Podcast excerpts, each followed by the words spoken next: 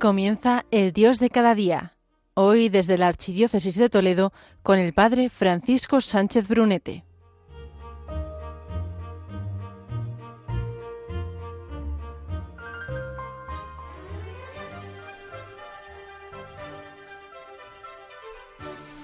Muy buenos días a todos, queridos oyentes de Radio María. Muy buenos días en este miércoles 29 de marzo en un nuevo estreno del programa El Dios de cada día.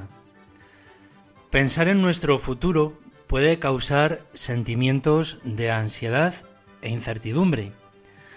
Es posible que hayas tomado ya algún momento para sentarte y ver dónde vivirás estos días esenciales de nuestra fe, o estas vacaciones, según lo tomes, cuando ya casi tocas con los nudillos la puerta de la Semana Grande la Semana Santa. Sí, sí, escuchas bien. Pues mirar a Jesús, aunque sea a través de la piedad popular y los misterios del triduo pascual, pueden llevarte a discernir. ¿Discernir qué? Pues nuestra vocación personal o afianzarnos en ella. Pues es en el discipulado, en el seguimiento de Jesús, donde encontramos la gracia que nos guía a conocer la voluntad del Padre en nuestras vidas. Esto te hará dueño de tu vida presente. Al haber vivido hace poco la fiesta de San José, estar a punto de adentrarnos en el triduo pascual, acontecimiento que cambia y condiciona nuestras vidas, y encontrarnos aquí, el Seminario San Ildefonso de Toledo, puede ser interesante el tema de discernimiento de vocación personal durante esta media hora que vamos a pasar juntos aquí, en el Dios que habla, el Dios de cada día. Lo que todo el mundo ansía, encontrar la felicidad, muéstrame, muéstrame Dios, para lo que está hecho mi corazón. Y es que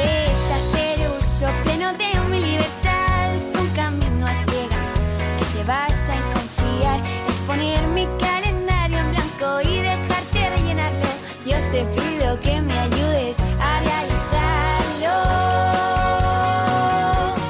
¿Para quién soy yo? ¿Qué hago aquí?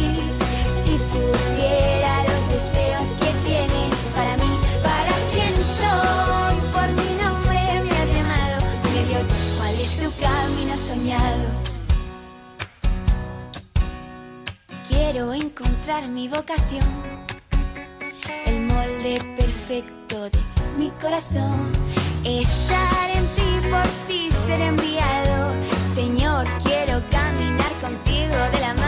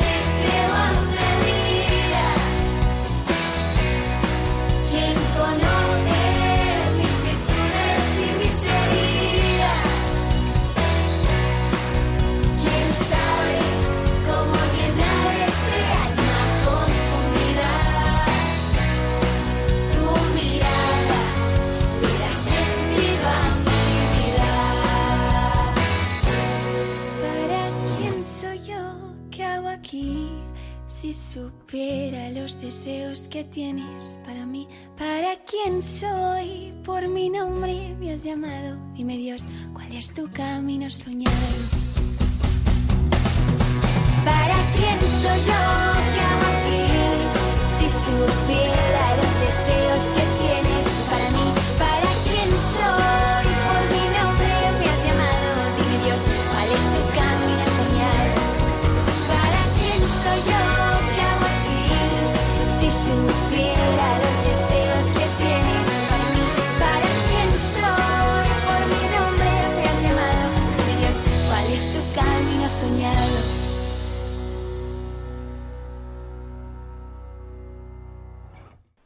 Seguramente todos tenemos una película o serie que hemos visto tantas veces que podemos citarla de memoria. Ya la conocemos también, que no necesitamos prestar atención cuando la vemos. Podemos ponerla de fondo mientras hacemos los deberes, una tarea de casa o cualquier otra cosa. Y no nos preocupa perdernos algo porque ya sabemos qué va a ocurrir. La hemos visto tantas veces, tantas, que no nos importa desconectar. Se repiten los gestos, Palmeras y ramas de olivo están llegando y distribuyéndose a través de nuestras parroquias y hermandades. A punto de terminar la cuaresma, sin imaginar cuántas veces te han contado la historia del nacimiento, la vida, la muerte y la resurrección de Jesús. El nacimiento, la vida, la muerte y la resurrección de Jesús el nacimiento, la vida, la muerte y la resurrección de Jesús. Tantas veces que es posible que desconectes ahora que estamos a punto de entrar en la Semana Grande, la Semana Santa. Posiblemente la tratemos como cualquier otra historia que hemos oído con frecuencia, sin encontrarla tan sorprendente, fascinante y transformadora como realmente es. Pero la historia de Jesús no es como cualquier otro relato de ficción. Jesús realmente vivió en la tierra. Afirmó ser Dios en forma humana y lo demostró resucitando de entre los muertos, algo que ninguna otra persona en la historia de la humanidad ha hecho jamás. Jesús cambió el mundo tal y como lo conocemos y ha cambiado mi vida y posiblemente muchas de las vuestras. Dejemos de lado las nociones, imágenes y suposiciones preconcebidas que tengamos sobre la historia de Jesús. Tenemos que empezar desde cero, como si nunca antes la hubiéramos oído si en nuestra vida no hay asombro por ello o existe simple rutina. Si no comprendemos toda la historia, entonces la historia de Jesús no tendrá sentido ni será tan importante. Escucha, tenemos que volver al principio, no al comienzo de la historia de Jesús, sino al principio de todo.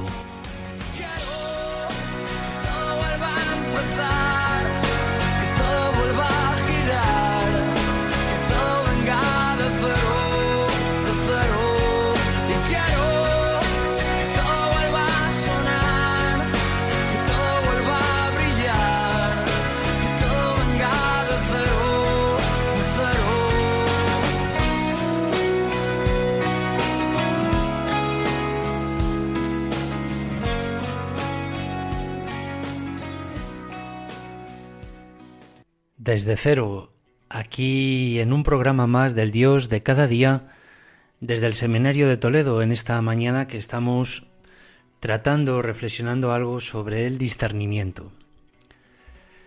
Posiblemente alguna vez has soñado con que existiera algo, un aparato o un test que confirmara la vocación de nuestra vida, de tu vida, o que el Señor usase de redes o tecnología para dirigirse a nosotros y firmar el contrato de nuestra vocación. Pero no es un juego, al menos simple. Para empezar, pedirte solo una cosa, que todo lo que escuches o te interrogues, te sitúes en el discipulado de Jesús, es decir, desde ir con Él, estar con Él, ir tras Él, como hicieron los discípulos. Él es el Maestro.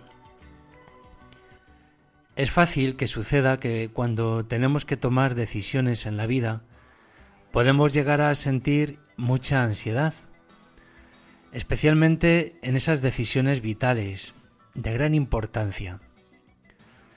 Los católicos reconocemos además el papel de la voluntad de Dios en nuestras decisiones, cosa que a veces añade otra capa de confusión o preocupación. ¿Estamos tomando las decisiones correctas? ¿Estamos haciendo lo que Dios quiere? ¿Cómo puedo saber lo que Dios quiere? ¿Y qué pasa si tomo la decisión equivocada? O si Dios quiere que haga algo que yo no quiero hacer. Oír hablar de vocación a veces nos sitúa ante algo vital y suele sonar algo parecido a esto. ¿Me está preparando Dios para el matrimonio o está llamándome al sacerdocio o a la vida religiosa?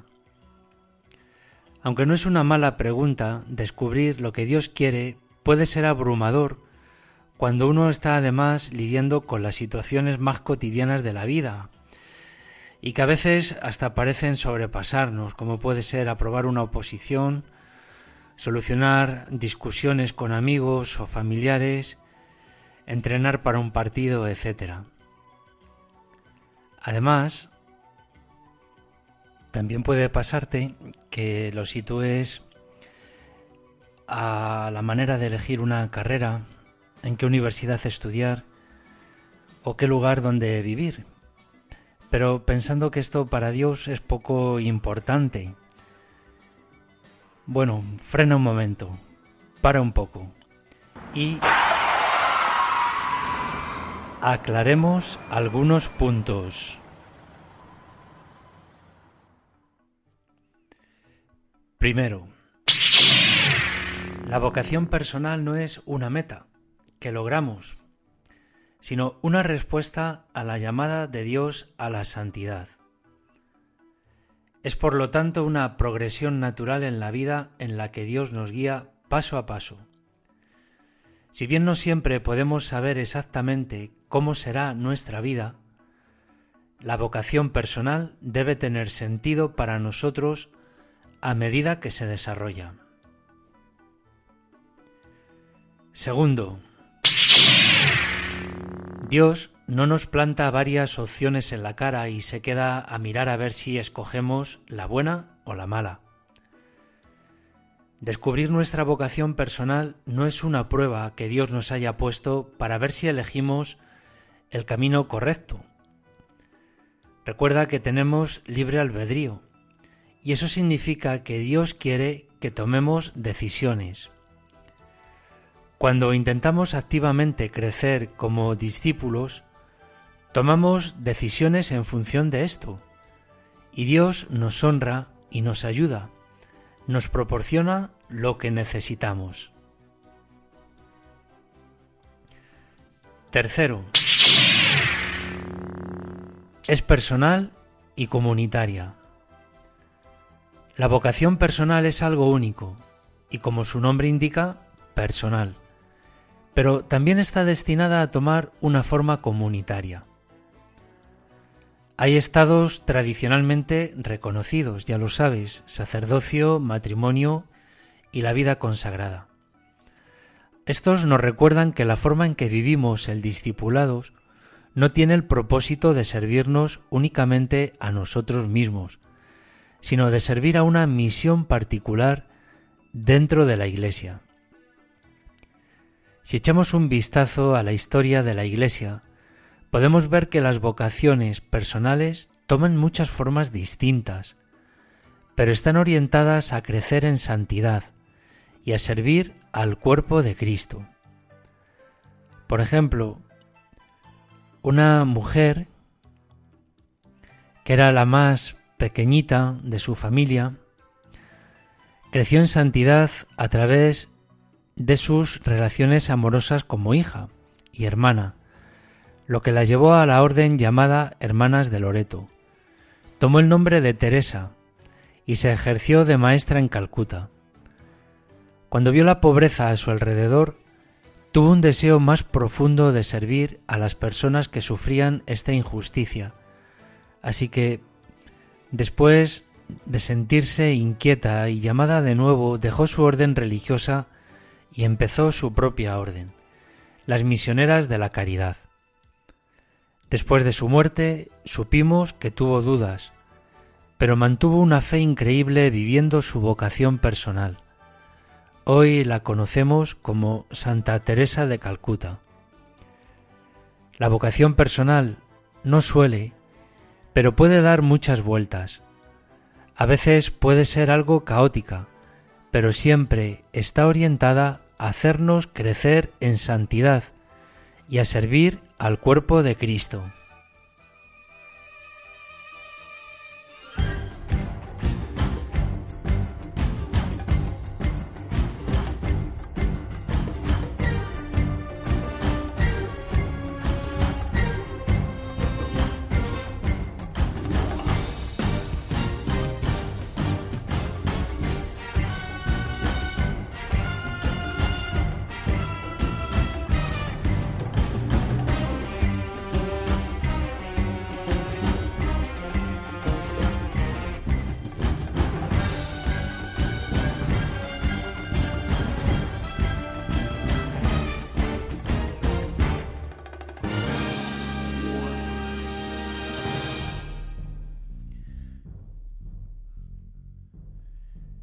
Seguimos aquí en el Dios de cada día y vamos a dar un pasito más en este programa sobre el discernimiento. Vamos a fijarnos en estos diferentes estados.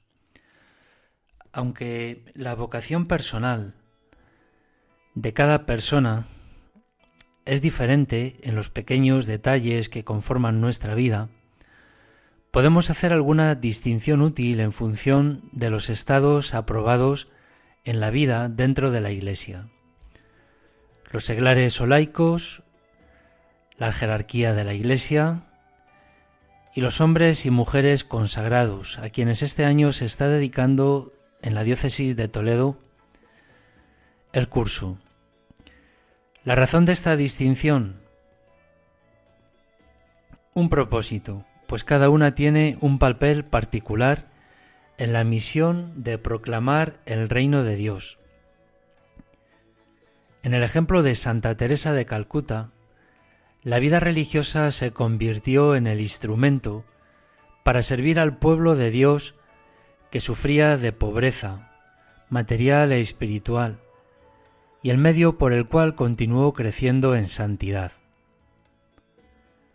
Los seglares o laicos son hombres y mujeres que sirven al cuerpo de Cristo y buscan el reino de Dios mediante sus actividades cotidianas en el mundo. Vamos a fijarnos un poquito en ellos. Cualquier persona bautizada que no sea sacerdote religioso o religiosa se considera seglar o laica.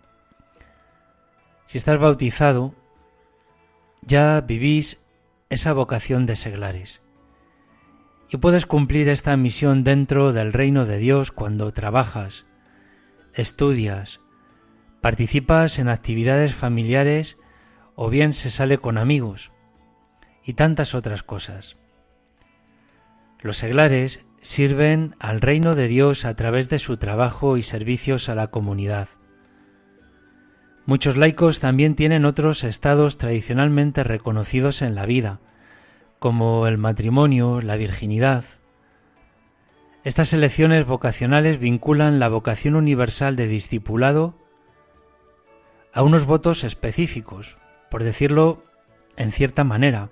Por ejemplo, los cónyuges proclaman el reino y crecen en santidad sirviéndose el uno al otro y a los hijos que tengan. Y así, cada uno en su vida personal vamos poniendo este mundo a los pies del Señor.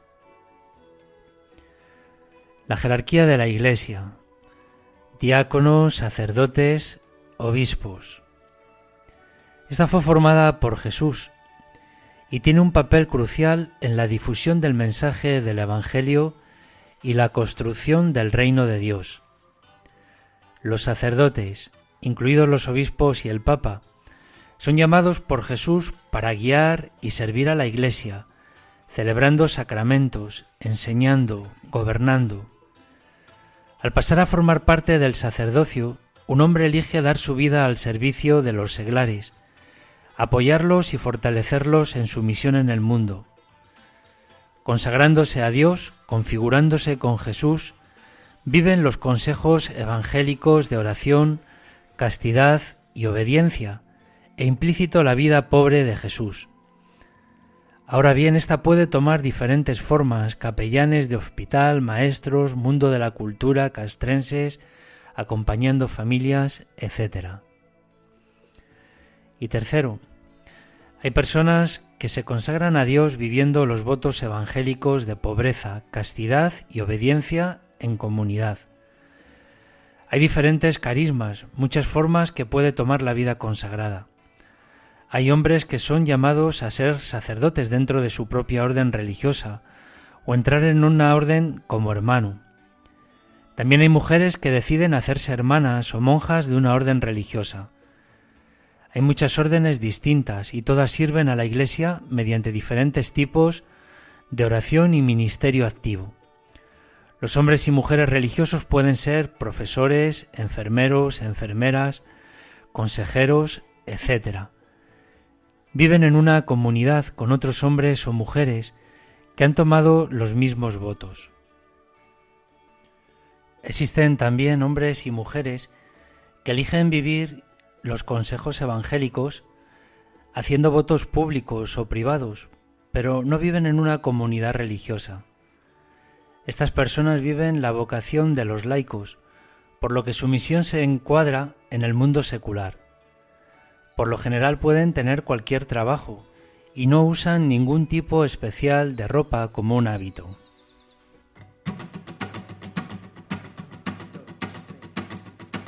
Que seamos todos uno como el Padre y tú sois uno.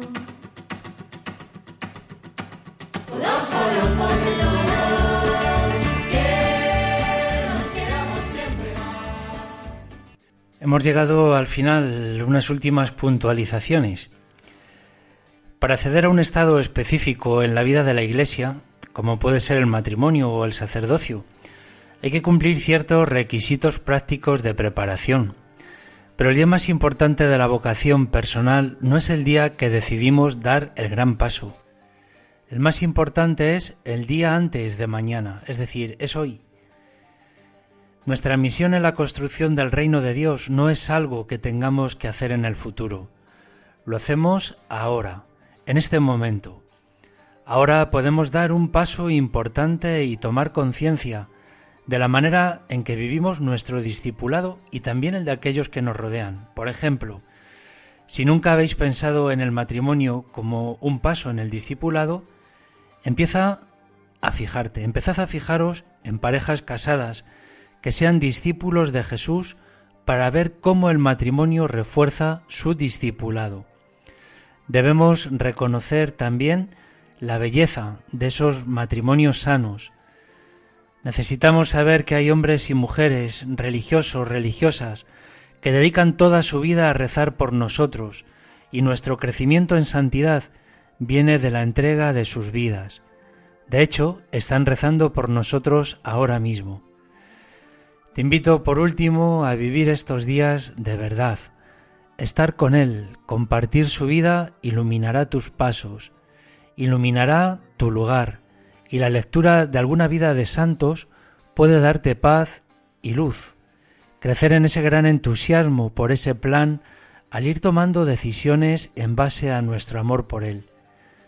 Dios tiene un plan increíble para vuestra vida como discípulos pero la decisión de vivirlo es vuestra. Así que os dejaré una pregunta desde aquí, el Dios de cada día, para que lo meditéis. ¿Estoy tomando decisiones en base a saberme discípulo y el amor que me tiene el Señor y le tengo a Él?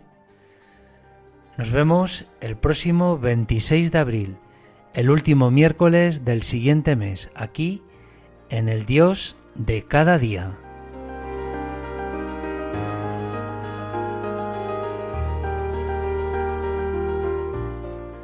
Así finaliza el Dios de cada día, hoy con el Padre Francisco Sánchez Brunete desde la Archidiócesis de Toledo.